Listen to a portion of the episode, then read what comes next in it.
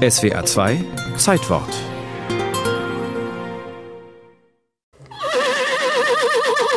Ein Pferd bleckt die Zähne in die Kamera, dann galoppiert eine Herde prächtiger Stuten vorbei. Horst Stern eröffnet seine Sendungen gern mit idyllischen Bildern, bevor er zur Sache kommt. Wenn man solche Galoppaden sieht, dann fällt einem unweigerlich das Wort ein vom höchsten Glück dieser Erde, das angeblich auf dem Rücken der Pferde liegen soll.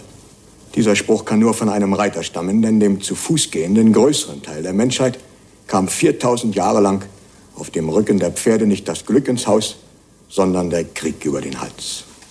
Mit seinen Bemerkungen über das Pferd beginnt eine der erfolgreichsten und umstrittensten Sendereien des deutschen Fernsehens. In Sterns Stunde kämpft der streitbare Journalist gegen Umweltzerstörung und Massentierhaltung, gegen den Missbrauch der Natur aus kommerziellen Interessen. Damit ist er in den 70er Jahren seiner Zeit weit voraus. Der deutsche Wald ist krank auf den Tod. Ein Renditedenken, das selbst das Schicksal der Nation am Börsenzettel abliest, hat aus dem Wald eine baumartenarme, naturwidrige Holzfabrik gemacht. So pervertiert ist dieser Wald, dass der Rothirsch aus Mangel an natürlichem Nahrungsangebot einerseits und ungezügelter Vermehrung andererseits zum Waldzerstörer geworden ist.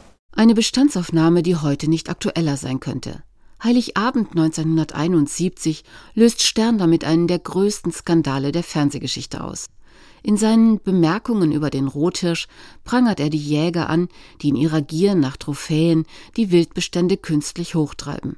Jagdverbände gehen auf die Barrikaden, aber immerhin wird in der Folge das Jagdgesetz überarbeitet. Man rettet den deutschen Wald ja nicht, indem man O Tannenbaum singt.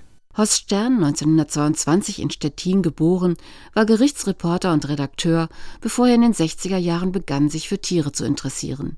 Er studierte ihr Verhalten und machte darüber zahlreiche Sendungen für den Schulfunk. Tiere handeln, was immer sie tun, nie aus Liebe, sondern einzig und allein aus Instinkten und Reflexen, eingegeben von der Natur und ganz und gar auf Zweckmäßigkeit, also auf Überleben ausgerichtet.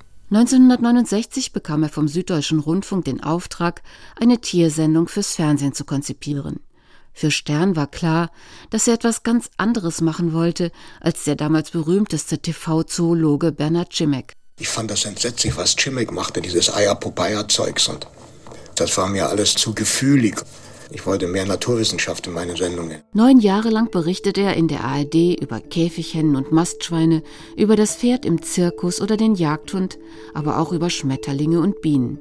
In seinem Zweiteiler Leben am seidenen Faden präsentiert er Spinnen in so großartigen Nahaufnahmen, dass selbst Arachnophobiker fasziniert sind. Ich habe sicherlich einer Vielzahl von Spinnen mit meinen Filmen das Leben gerettet, weil ich diese Tiere vorführte als ungeheuer interessante und facettenreiche Lebewesen, die man nicht einfach unter den Fuß mit dem Ausdruck Pfui Spinne tottreten sollte.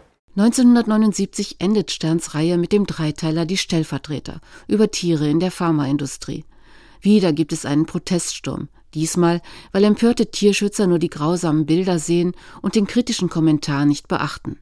Aber Stern hat ohnehin genug vom Fernsehen. Ich war in Gefahr, ein Art heiliger Franz zu werden. Das wollte ich nicht. Er gründet die Zeitschrift Natur, schreibt Bücher und Artikel, ist Berater in Naturschutzgremien und Mitbegründer des BUND.